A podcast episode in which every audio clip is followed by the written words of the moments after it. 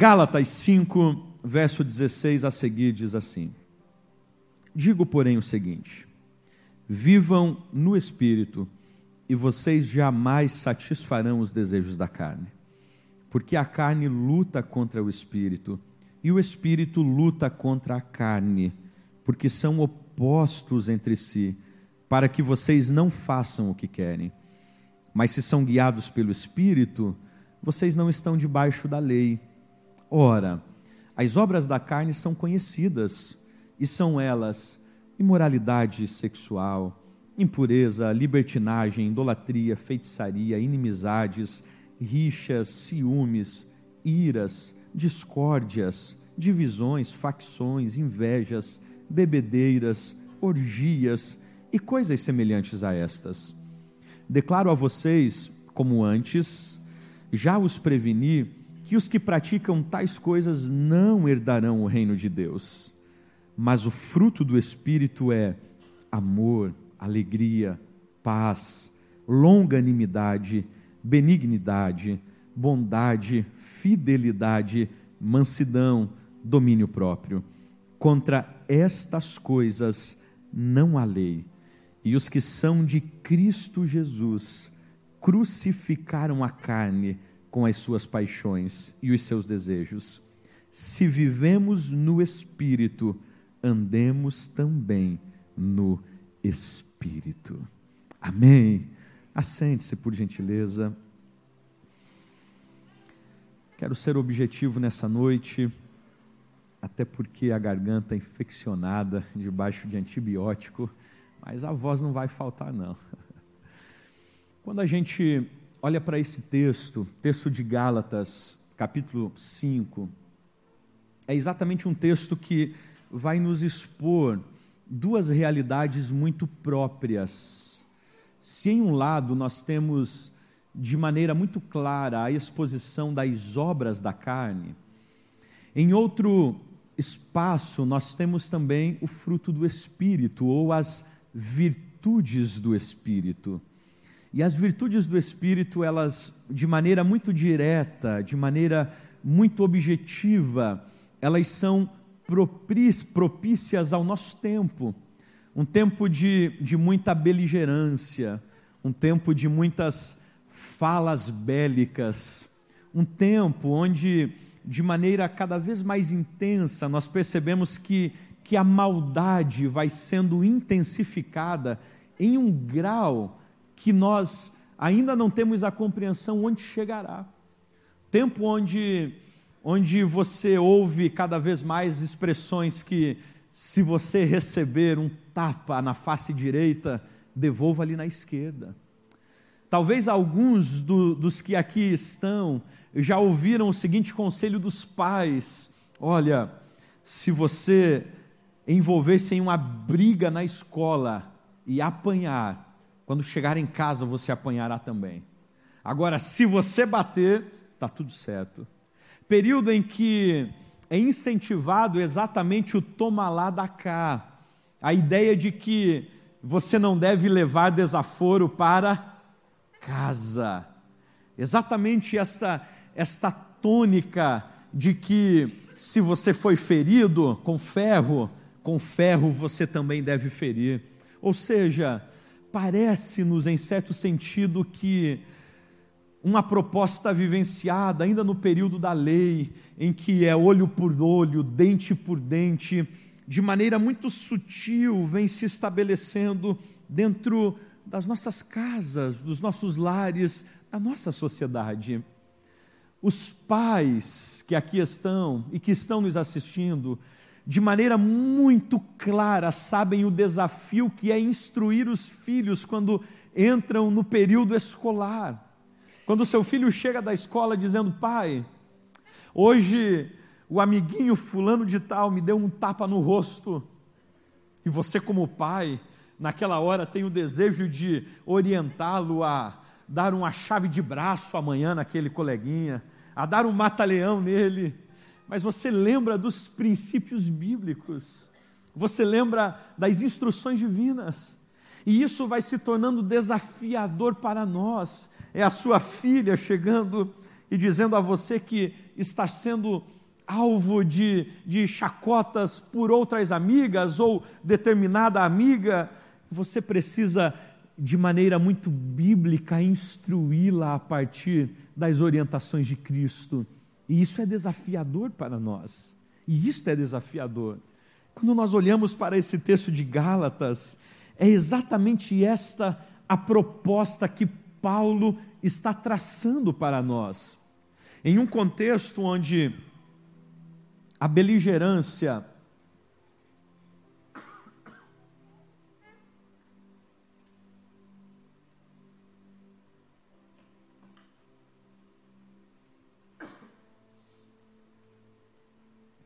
em um contexto onde a beligerância ela vai se implantando, nós vamos perceber que Paulo ele apresenta a nós exatamente como devemos nos portar diante desta situação. Ao recebermos a ofensa, como devolvemos? Ao sermos agredidos, seja fisicamente, emocionalmente, psicologicamente, como devolvemos? Quando Paulo está tratando sobre o fruto do Espírito, ou as virtudes do Espírito, Paulo está trazendo a nós a compreensão de que é exatamente o que nos tornará diferente das demais pessoas. Não é especificamente o local onde frequentamos, não é de maneira específica a forma como nos vestimos, pelo contrário, é como reagimos e como vivemos diante daquilo que nos cerca. Olhando para esse texto, eu quero destacar com você algumas coisas importantes demais, importantes demais. E hoje eu vou lançar uma base, vou, vou trabalhar com a proposta introdutória sobre o que nós abordaremos nas próximas terças. Primeiro, a gente precisa ter uma compreensão que existe uma guerra diária para o cristão. Esse texto de Gálatas, ele inicia exatamente com o que nós chamamos de, de figura de linguagem, uma antítese. Paulo ele coloca em uma única frase ou em um único texto objetos ou figuras que estão opostas. Ele vai falar sobre espírito e carne. Ele vai falar aqui sobre velha natureza e nova natureza. E a ideia de Paulo é exatamente apresentar a nós não apenas uma narrativa de opostos, mas trazer-nos a consciência de que existe uma guerra diária que nós somos envolvidos. Olha o versículo 5, ou melhor, o versículo 17 do capítulo 5. Ele vai dizer que há uma luta contra o espírito, e quem se opõe contra o espírito é exatamente a carne, e o espírito luta contra a carne porque são opostos entre si. E aí perceba que aqui dois elementos são inseridos na narrativa de Paulo. Ele inicia falando que existe uma carne que luta contra o espírito. E a, e a ideia ou a imagem de carne aqui não diz respeito ao nosso corpo físico. Muitos acreditam ainda hoje nesta ideia de que eu preciso subjugar a minha carne física, a minha carne física. Mas não é esta a ideia que Paulo está trabalhando no texto. Quando Paulo fala sobre carne, ele está de maneira muito diretiva falando sobre a velha natureza, ou seja, a natureza adâmica, a natureza caída, a natureza pecaminosa. E a outra imagem ou figura que Paulo cita no texto é exatamente o Espírito. E aqui ele está se referindo exatamente à nova natureza, aquela natureza que nós recebemos no novo nascimento. Quando nascemos de novo, tivemos uma experiência com o Senhor, tivemos um encontro com Deus, então agora em nós o Senhor gerou uma nova natureza e Paulo está falando exatamente sobre isso. Então, nesse texto, ele fala sobre uma velha natureza que está crucificada, mas não foi extirpada. Quando nós nascemos de novo, quando tivemos um encontro com o Senhor, a velha natureza que habita em nós, ela não foi removida, ela não foi retirada. A Bíblia diz-nos que ela foi crucificada, mas ela permanece em nós. E agora, esta velha natureza que permanece em nós não está satisfeita com a sua posição de crucificada. Ela não está satisfeita com a sua com o seu estado de submissão à nova natureza. Então, diariamente, ela tentará rebelar-se. Diariamente, ela tentará descer da cruz e assumir o comando da nossa vida. É exatamente esta a ideia que Paulo inicia apresentando nesse texto, a realidade de que todo aquele que nasceu de novo diariamente viverá desafios e batalhas. Quer ver só? Quantos que aqui estão nessa noite que foram tentados de maneira muito intensa a ficarem no sofá de casa? Não é pecado, não. Levante a mão. Levante a mão assim, só para. Ah, tem, tem. Foi desafiador vir até aqui? É interessante que, quando nós olhamos para o texto de Romanos 7, Paulo vai falar exatamente sobre essa, é, essa realidade que nós vivemos, quando ele diz o seguinte: o bem que eu quero fazer, esse eu não faço mas aquilo que está diante de mim que eu não quero, isto eu acabo fazendo. E nós vamos perceber que aqui o que Paulo está trabalhando não é a autorização para que a gente peque, mas o que ele está expondo é exatamente esta realidade que nós vivemos de uma guerra constante, ao mesmo tempo que há em nós o desejo de orar mais, de consagrar mais, de ler mais as Escrituras ao mesmo tempo que nós saímos de alguns cultos comprometidos, comprometidos em fazermos mais para o Senhor, em fazermos mais. Quantos de nós, quantos de nós já saímos daqui em noites que o Senhor nos alcançou de maneira tão sublime e nós saímos daqui dizendo: a partir desta semana eu vou orar mais a partir desta semana, eu vou ler a Bíblia todos os dias. A partir desta semana, as minhas ações serão diferentes. A partir desta semana, eu tratarei com mais bondade os meus familiares. Eu serei mais gentil com os meus vizinhos. A partir desta semana, mas quando você chega na semana seguinte, você percebeu que naquela semana aconteceram inúmeras coisas. O pneu do carro furou, o vizinho parece que ficou endemoniado. As coisas que você planejou não aconteceram. Você organizou para levantar todos os dias mais cedo, cedo e orar, e naquela semana os filhos ficaram doentes, a esposa ficou doente, você precisou levantar pela madrugada, e você chegou na semana seguinte e se sentiu vencido, porque aquilo que havia projetado, aquilo que havia planejado, não deu certo e nós nos entregamos. Aí nós, nós, muitas vezes criamos argumentos e falamos, não deu certo, porque afinal de contas, fiquei doente, os filhos ficaram doentes, essa situação. Não, nós precisamos compreender que estamos em uma batalha diária. E essa batalha diária é exatamente uma tentativa em que a velha natureza deseja assumir novamente o controle da nossa vida ela deseja sair da cruz e agora passar a ter o controle sobre aquilo que uma vez era dela. É por isso que existe essa guerra diária entre nós. É por isso. É por isso que toda vez que você e eu nos levantamos e firmamos compromissos, situações que nós não imaginávamos começam a acontecer. E a gente precisa ter essa compreensão que estamos em uma guerra diária. Diária. Enquanto a nova natureza durante o dia nos chama para orar.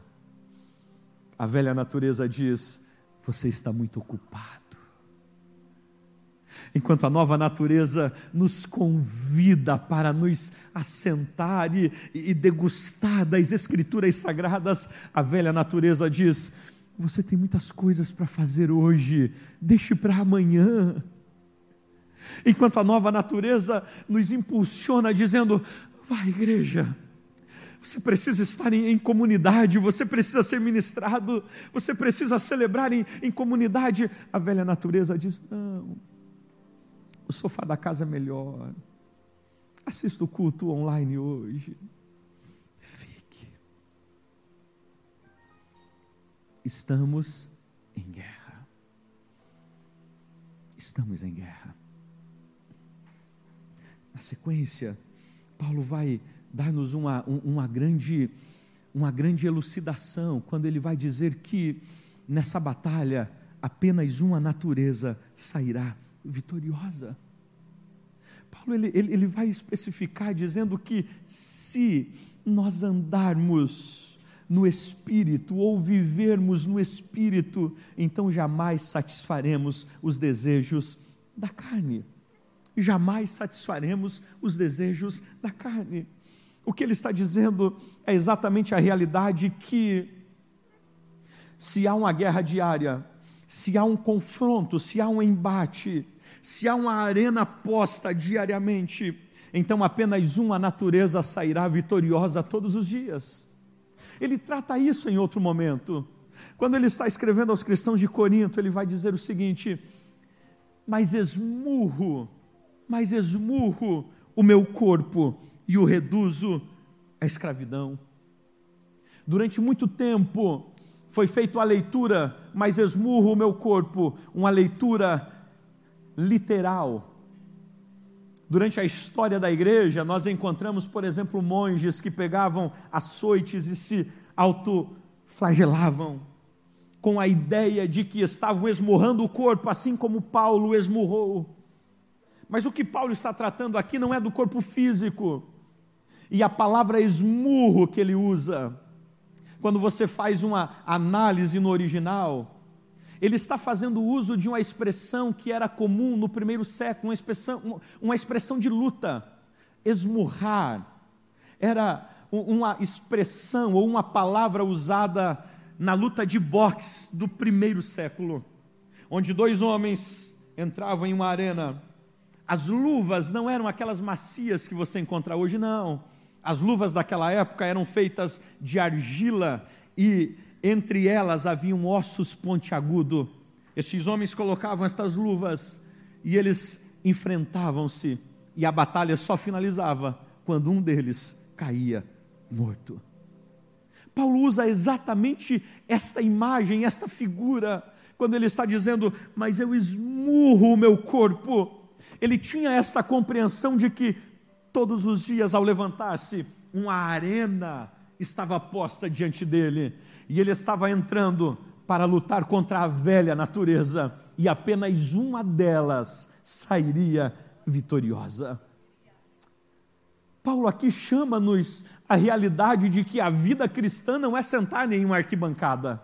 Não. A vida cristã em nada se remete a você ir ao Beto Carreiro e assistir ao, ao, show dos carros da Hot Wheels, sentado na arquibancada vibrando. Não, gente. A vida cristã, ela exige de nós um confronto diário. A vida cristã, ela não está restrita a uma ideia de estarmos sentados observando uma guerra cósmica entre Deus e o diabo. Pelo contrário, a vida cristã, ela traz para nós a consciência de que todos os dias eu estou em guerra e o meu oponente não é o diabo. O meu oponente não é o meu irmão que está ao meu lado. O meu oponente não é aquele ímpio que eu acredito que, que é o meu adversário número um, não.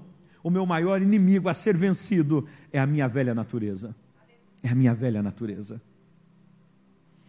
Agora perceba, na sequência, a gente vai compreender que essa guerra entre as duas naturezas, ela não está em pé de igualdade.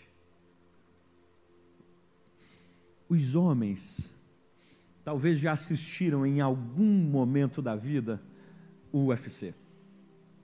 E o UFC nada mais é do que uma luta entre homens ou entre mulheres em categorias iguais. Mas ela não foi sempre assim.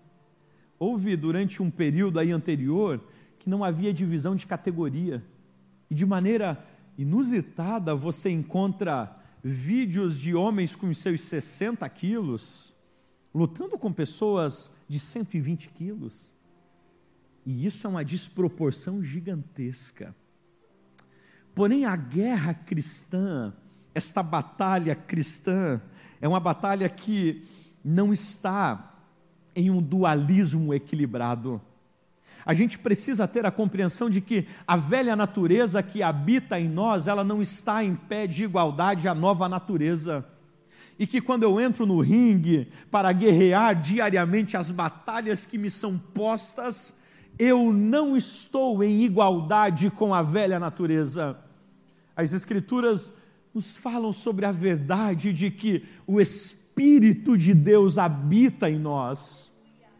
Paulo, em outro momento, diz-nos acerca da verdade de que as armaduras de Deus estão disponíveis para nós. Ou seja, se o Espírito de Deus habita em mim, se as armaduras de Deus estão disponíveis a mim, esta guerra ela é desigual. A velha natureza não tem capacidade ou força suficiente para derrotar-me. Pastor, então por que a gente é derrotado? Porque nós caímos. Porque nesta batalha durante o dia, em muitos momentos, nós somos vencidos. Todas as vezes que nós somos vencidos, é uma testificação de que nós ignoramos de maneira intencional o auxílio divino e fomos para a guerra com a nossa própria força. Todas as vezes que eu, Jason, caí prostrado diante de um desafio, não foi porque o Senhor não me ajudou, não foi porque Deus não esteve comigo, mas foi porque exatamente naquela batalha eu acreditei que as minhas forças seriam suficientes. Você já percebeu isso? Que depois de períodos que a gente vive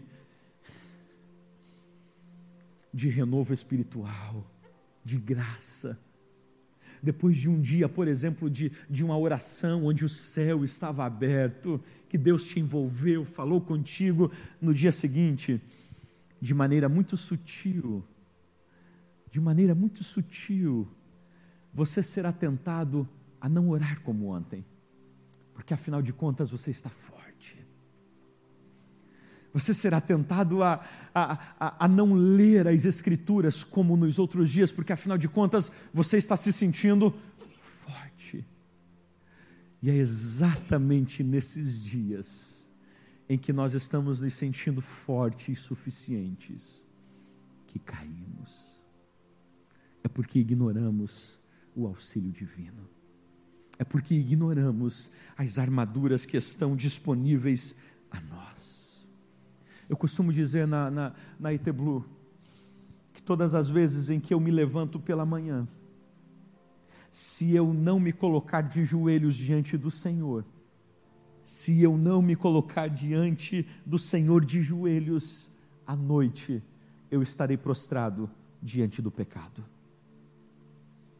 Todas as vezes que eu me levantar pela manhã e não ter a consciência de que eu dependo da ajuda do Espírito, de que eu dependo da direção do Espírito, de que naquele dia, indiferente dos desafios, sejam eles grandes ou não, eu preciso do auxílio do Espírito. Todas as vezes que eu levantar com o sentimento de independência, de autocapacidade, de força suficiente, é muito provável que à noite eu estarei prostrado diante do pecado. Mas todas as vezes que eu levantar-me prostrado em Deus, eu tenho a certeza que me deitarei de pé diante dEle, porque venci os desafios do dia. Agora, perceba o seguinte: Dentro desse texto há um, uma, uma prerrogativa muito intensa. Quando Paulo trata sobre a realidade que as nossas ações, elas indicam a essência que há em nós, ou a essência que somos. A essência que somos. Nesse texto, Paulo, por exemplo, fala das obras da carne, e aí ele expõe uma série de ações. Posterior, ele fala do fruto do Espírito, e ele expõe ao menos nove virtudes. Tanto as virtudes, tanto as virtudes, como as obras da carne, elas não são apenas no mundo da nossa imaginação. Elas são ações visíveis, visíveis. Quando você olha as obras da carne, e Paulo fala, por exemplo, sobre a prostituição, sobre a mentira, sobre a luxúria, são obras visíveis. Visíveis. Quando ele fala sobre o fruto do Espírito, benignidade, amor, paciência, temperança, são ações visíveis, visíveis, visíveis. Ou seja, obras ou fruto são visíveis. Não tem como esconder isso em mim. Será notado pelos que estão à minha volta. Tiago fala sobre isso. Tiago vai dizer que é impossível de uma mesma fonte você encontrar água potável e água salobre. O que Tiago está tratando? Está falando sobre a realidade que aqueles que nasceram de novo jamais produzirão as obras da carne, elas são opostas. Aquele que é ímpio jamais apresentará as virtudes do Espírito. Ele pode até apresentar algumas performances semelhantes, mas não é o fruto do Espírito. Em contrapartida, aquele que de fato nasceu de novo, teve uma experiência com o Senhor, recebeu a nova natureza, jamais praticará as obras da carne, porque elas são incompatíveis. Ou seja, nós não encontraremos em um coração ímpio as virtudes do Espírito, mas em contrapartida, nós não encontraremos no salvo as obras da carne. E aqui existe uma grande questão para nós percebermos. Os nossos pecados talvez não indiquem que são apenas deslizes pontuais os nossos pecados podem estar nos mostrando que de fato nós não nascemos de novo e ainda há um coração ímpio em nós. Porque se de fato eu nasci de novo, mas as obras da carne prevalecem constantemente sobre a minha vida, existe algo errado. Não tem como. Não tem como você ir a uma única fonte e em um dia você beber uma água boa, uma água agradável, e no dia seguinte, nessa mesma fonte, a água não ser boa, a água ser salobre, a água ser amarga. Não tem como. A essência. Às vezes nós, nós estamos tentando maquiar o nosso coração ímpio com performances virtuosas mas é por isso que diariamente continuamos a cometer os mesmos erros, os mesmos pecados, os mesmos deslizes, as mesmas quedas, porque o nosso coração está em estado de impiedade. E o que a gente precisa é nascer de novo, é uma ação diretiva do Espírito em nós, convertendo-nos de dentro para fora Somente quando isso acontece, as virtudes do Espírito se tornam visíveis em nós. Agora, é importante percebermos que o ímpio não é conhecido apenas pela prática da maldade, mas pela ausência das virtudes. Preste atenção nisso, isso é muito importante. Nós temos muitas vezes uma ideia equivocada, equivocada, de que o não praticar a maldade me coloca em, uma, em um estado de bondade ou de salvo, e é um grande engano. Não praticar maldade não significa que de fato eu nasci de novo. Isso, pastor? João 3. João 3. Jesus se encontra com um homem que não praticava a maldade, chamado Nicodemos, mestre da lei, conhecedor da Torá, ensinador, alguém que era respeitado e admirado dentro da sua comunidade. Não praticava. Nicodemos não praticava o adultério. Nicodemos não praticava a mentira. Nicodemos não praticava o engano. Nicodemos não praticava as obras da carne. Só que Jesus olha para ele e vai dizer o seguinte aí, Nicodemos: você não pratica as obras da carne, mas a virtude do Espírito não está em você. Você precisa nascer de novo. A gente precisa ter o cuidado para não nos tornarmos pessoas boas, mas não salvas. Escute, isto pode não ser uma grande diferença no mundo terreno, mas é uma grande diferença que vai determinar a nossa eternidade no mundo espiritual. Eu posso nunca ter praticado a maldade que de fato condenamos publicamente, mas se não nascer de novo, ah, querido, se o fruto do Espírito não estiver em nós, se as virtudes do Espírito não serem visíveis e palpáveis, eu corro o risco de descobrir que na verdade eu fui uma boa pessoa, mas não um salvo em Cristo.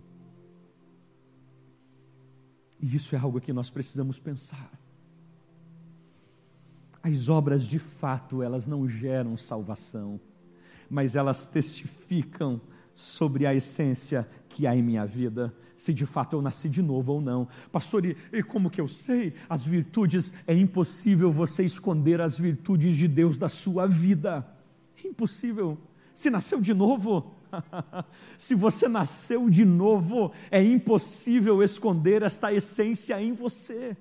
É impossível. Você pode estar no seu trabalho e não falar uma única palavra que você é cristão, mas as suas atitudes tornarão claro que você possui princípios do reino. Você pode chegar e fazer um trato de não falar durante um período de Cristo para os seus vizinhos, mas as suas ações revelarão que você pertence ao Senhor. Ou seja, é impossível esconder uma cidade edificada sobre um monte. É impossível. As virtudes do Espírito fluem da nossa vida. Elas fluem da nossa vida. Elas fluem. As nossas ações revelam qual é a fonte que está em nós. Com muito carinho, pergunte para quem está do seu lado. As suas ações revelam qual é a sua fonte. Diga para essa pessoa: as suas ações revelam qual é a fonte que está no seu coração. As suas ações revelam.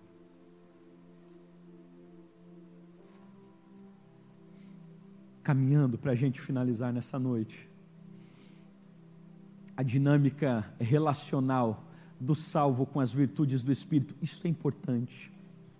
A gente tem às vezes uma compreensão de que se nascemos de novo, agora o Espírito precisa colocar em nós, e de fato ele faz isso, as sementes necessárias para sermos um verdadeiro cristão, e que tudo isso agora deve acontecer de acordo com aquilo que Deus fará em minha vida, e eu não preciso fazer absolutamente nada.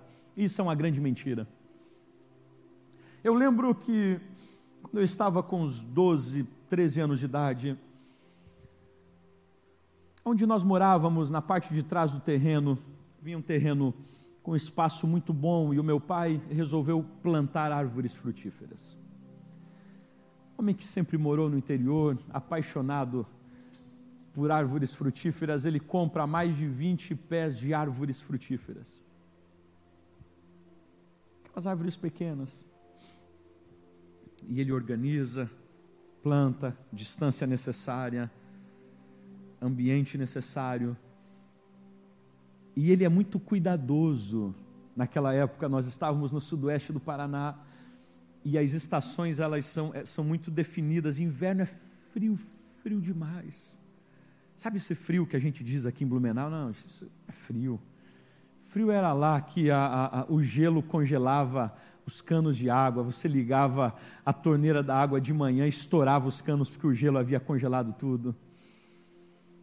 E eu percebi a preocupação dele com o cuidado, aquelas árvores frutíferas nas estações. O inverno chegava, finalzinho da tarde, início da noite, ele cobria todas aquelas árvores. Cobria todas elas. Eu olhava, gente, cobria. Pela manhã tirava. Aí comprava adubo, adubava, organizava. ele não dava o crescimento dos frutos. E ele também não, determinava quantos frutos cada árvore produziria. Eu nunca vi o meu pai diante de uma árvore dizendo: cresça, laranja, cresça.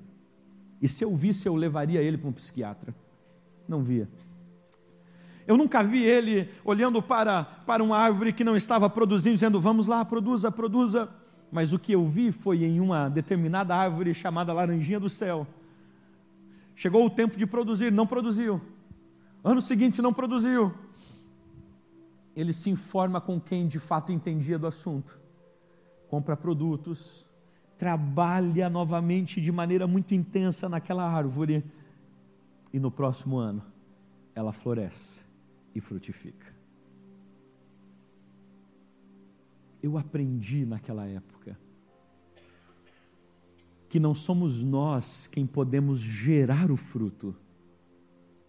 Não somos nós que podemos determinar o tamanho do fruto em si, ou que podemos, de maneira direta, fazer com que haja produção em nossa vida.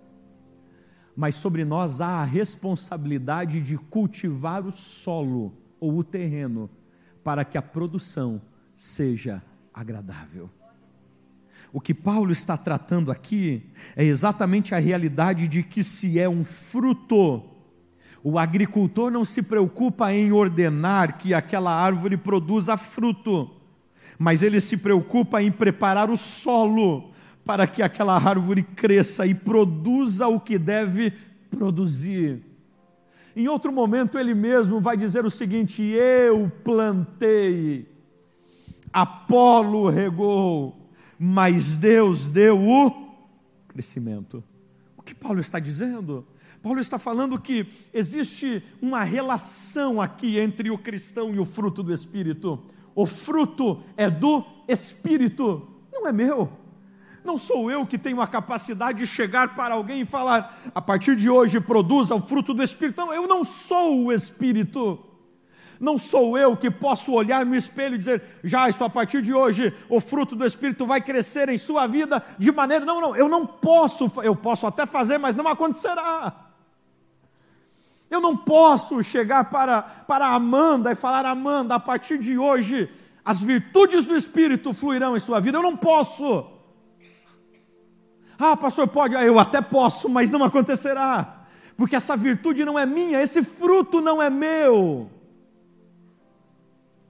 Agora o que eu posso fazer é exatamente chamá-la para o cuidado do terreno onde a semente foi plantada.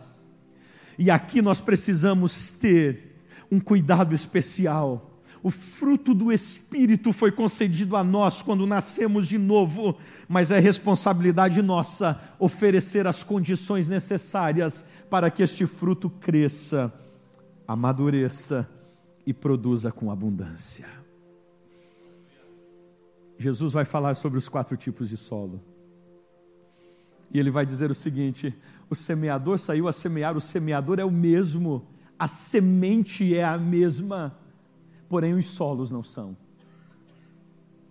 E o solo que produziu, ele só produziu porque ele forneceu o necessário para a semente.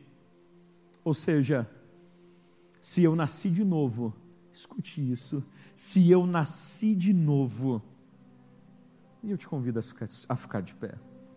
Se eu nasci de novo, mas não estou vendo o fruto do Espírito crescer em minha vida. Se eu nasci de novo, mas eu não estou vendo as virtudes do Espírito tornarem-se volumosas, substanciais em minha vida, o problema não está no fruto do Espírito, o problema está em mim, que não estou concedendo as condições necessárias para que este fruto cresça como o Senhor deseja.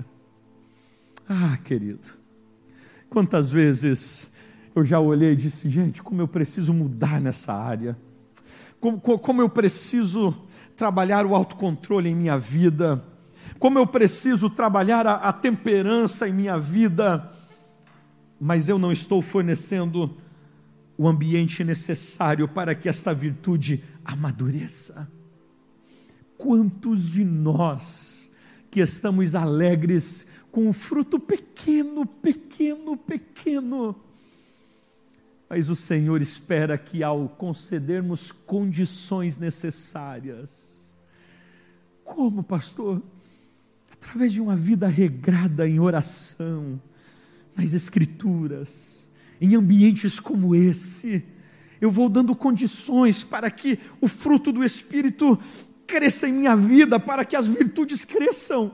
Eu venho em uma reunião como essa, eu sou confrontado em determinada área da minha vida, e a partir daquele momento eu começo a arrancar as ervas daninhas que estão no meu coração, e eu percebo a virtude do Espírito crescendo naquela área eu vou concedendo os ambientes necessários para que o fruto do Espírito amadureça em minha vida. Não basta ser cristão. A autenticidade de que eu nasci de novo é exatamente a frutificação do Espírito em minha vida.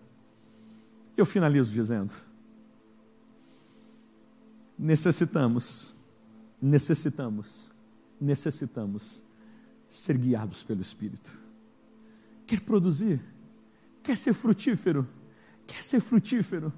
Quer que as virtudes do Espírito de fato se tornem realidade em nós? Seja guiado pelo Espírito.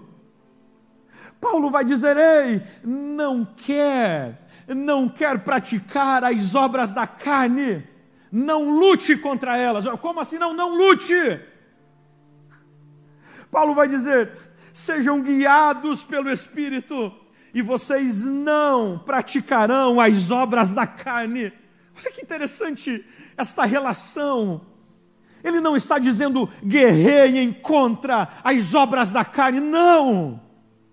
Em outras palavras, ele está dizendo: esqueçam as obras da carne e deixem ser conduzidos pelo Espírito, porque ao serem conduzidos pelo Espírito, vocês jamais, jamais aceitarão e praticarão o desejo da sua velha natureza. Nós estávamos chegando hoje. E eu estava desci do carro e peguei na mão do Gabriel, quatro aninhos, está dormindo já no banco. E disse para ele: dá a mão, filho, para a gente subir as escadas. E ele tirou a mão, está naquela fase que já tira a mão, que acha que pode que tem domínio sobre tudo. Tirou a mão, disse: Cara, é uma escada, você está com um carrinho na mão, eu vou sozinho. Agora. Quando ele estava chegando em cima, tropeçou e foi de cara no chão. Levantou chorando. Peguei ele. Disse aí, filhão. Por isso que o papai queria segurar na sua mão.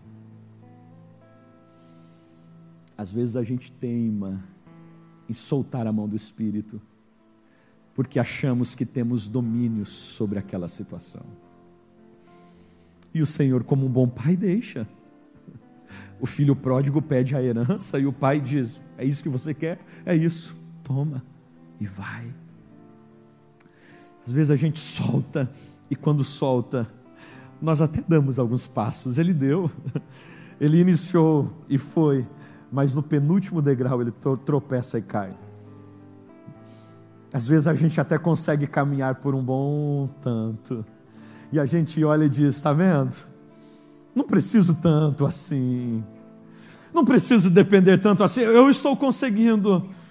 mas de repente a gente descobre que aquilo só nos leva a quedas. O Senhor diz a nós nessa noite: quer de fato frutificar, desenvolver virtudes, não solte a minha mão. Paulo está dizendo: aqueles que são guiados. A palavra, na verdade, ali é aqueles que são conduzidos de maneira dócil e espontânea. É exatamente a ideia. Pode me ajudar, Will? É exatamente a ideia. Não de colocar um cabresto e o obrigá-lo, mas com as mãos nas costas, conduzi-lo.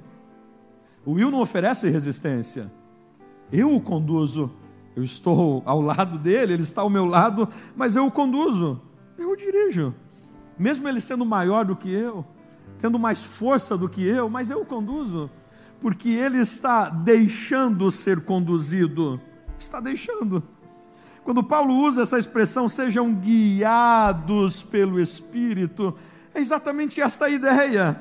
O Espírito não está me prendendo, o Espírito não está amarrando, me colocando um cabreço dizendo eu o levo.